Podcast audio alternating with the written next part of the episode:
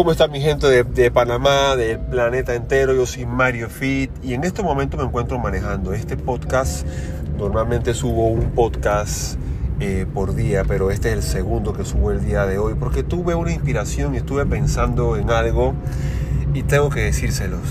Y es esa pregunta que muchas veces muchos tenemos. Eh, yo estoy manejando ahora mismo, así que posiblemente el audio no sea el mejor y posiblemente escuche uno que otro pito de algún carro o sonidos porque estoy ahora mismo en, la calle manejando. Eh, lo que les quiero decir es lo siguiente, ¿por qué, por qué eh, no alcanzamos las cosas que queremos en la vida? Y me refiero a físicas, ya sea materiales, emocionales, relaciones interpersonales. Y yo tengo una respuesta. Y son varios factores, pero uno de esos factores es que no damos lo suficiente. Somos mediocres. Somos mediocres. Me digo somos porque todos en cierta forma y en cierto aspecto de nuestra vida tenemos cierto grado de, mediocridad. Ser mediocre es de ser humanos. No nos hace menos eh, valiosos pero tenemos que estar conscientes de la mediocridad que vive en nosotros y de que, eh, lo que lo más importante es que cada día que pasa pensamos, pensamos y seamos menos mediocres en aquellas áreas que sabemos que lo somos. ¿Y qué significa la palabra mediocridad? Promedio, no sobresaliente, normal, poco excelente, poco extraordinario. Eso es la mediocridad. La mediocridad es aquello que no sobresale, es aquello que, te hace común. Pero en otras palabras también se podría aplicar es conformismo. La, mediocridad es cuando te conformas con poco, cuando, cuando te conformas eh, con lo que tienes, cuando no cumples con tus palabras, cuando no te esfuerzas lo suficiente para ser mejor, cuando sabes, cuando caes en una zona de confort y, te, y simplemente estás feliz con eso y no aspiras a más. Ser mediocre es una persona que no aspira a más, que no tiene intenciones de mejorar, que espera que le den todo sin esforzarse un ejemplo de esto, vas al gimnasio, eh, el entrenador te dice, tienes que hacer 20 repeticiones. Y tú haces 18. Pero dentro de ti tú sabes que tú podías haber hecho 20 o quizá 25.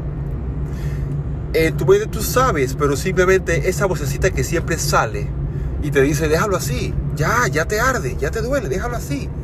O sabes que tienes una reunión importante que vas a poder cerrar un negocio, eh, pero apenas llegas a la casa y quedas con la persona que le vas a mandar el correo con la cotización, te sientas y esa voz de pereza que te dice, mándalo más tarde.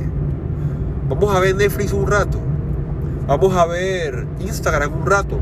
Ponte a ver una película un rato, relájate. Ahora lo haces. Eso es mediocridad. Y esos pequeños hábitos o que parezcan tontos. Eso de no hacer las cosas con prontitud, de no ser diligente, de no esforzarse, de no querer ser el mejor, de no pelear contra uno mismo, porque la batalla es contra ti, no es contra nadie, es contra ti mismo. Es contra tu propia procrastinación, es contra tu propia, contra tu propia mediocridad.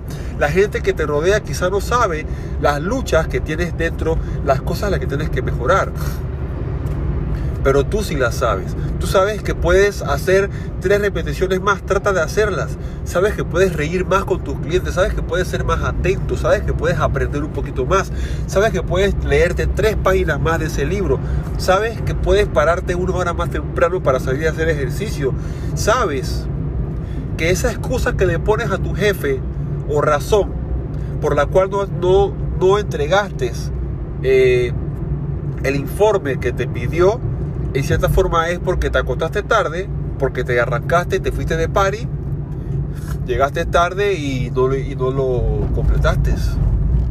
O simplemente te dio pereza y lo hiciste a última hora y lo hiciste mal. Todos tenemos un poquito de eso. Pero el punto aquí es estar consciente de que tienes eso. El punto es estar consciente de que eso es algo que te está pasando. Hay personas que pasan por eso y no saben por qué su vida es un desastre. No saben por qué les va mal, no saben por qué no tienen las cosas que quieren, no saben por qué viven en escasez. Pero muchas veces es porque ignoran que, eh, lo, que, que lo que los está apartando, lo que los está alejando del éxito y de la libertad económica y de la salud es ellos mismos su propia procrastinación, su propio amor por hacer las cosas a medias, por no ser excelentes.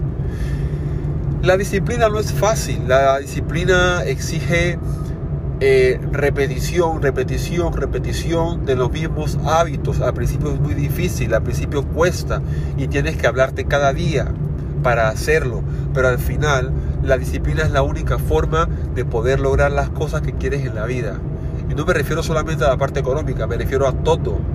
Ese six pack que, eh, eh, perdón, ese six pack que tú quieres, esos abdominales que tú quieres, esos cuadritos, esos músculos, esos glúteos, la chica, esas piernas, las chicas que quieren piernas gruesas, los chicos que quieren músculos, esa, eh, ese amor por la soda, tener la fuerza de voluntad de, decirle que no a, la pizza o cuando te la comes, eh, ponerte una fecha cuando te la vas a comer, después que veas tal resultado y después comértela y, tener la fuerza de voluntad de decir, ok, ahora los siguientes tres meses no la voy a probar otra vez. ¿Quién dijo que la disciplina es fácil? No es fácil. Y es por eso que es más fácil hacer lo que nos gusta y es más fácil vivir complaciéndonos todos los caprichos que tenemos y todas las eh, los antojos que tenemos en la vida. Es más fácil vivir eh, una vida de placeres y de gustos, porque obviamente no hay presión. Pero si no hay presión es porque estás estancado. Si no vives en la zona cómoda, dejaste de crecer. Perdón, si no vives en la zona incómoda, perdón, si no vives en la zona incómoda, dejaste de crecer. El emprendedor y el exitoso saben que apenas está cayendo en la zona de confort, tiene que hacer un reto mayor para incomodarse. Y es por eso que la gente cuando ve a millonarios manejando un buen carro, teniendo todo, los ven trabajando todavía, pero no, no entienden que ese millonario entendió que él tiene que seguir creciendo, que el hecho de que él tenga dinero ya no quiere decir que ya no va a seguir esforzándose. Hay que esforzarse cada vez más hasta el día que mueras nunca es suficiente. Yo te, exhorto a que esa semana te propongas a dar tu mejor versión, a sacar lo mejor de ti, a dar esa milla extra, a sorprender, a ser extraordinario, porque no hay ninguna diferencia entre Michael Jordan y tú. Simplemente la diferencia entre Michael Jordan y tú es la disciplina. Common man, I dare you.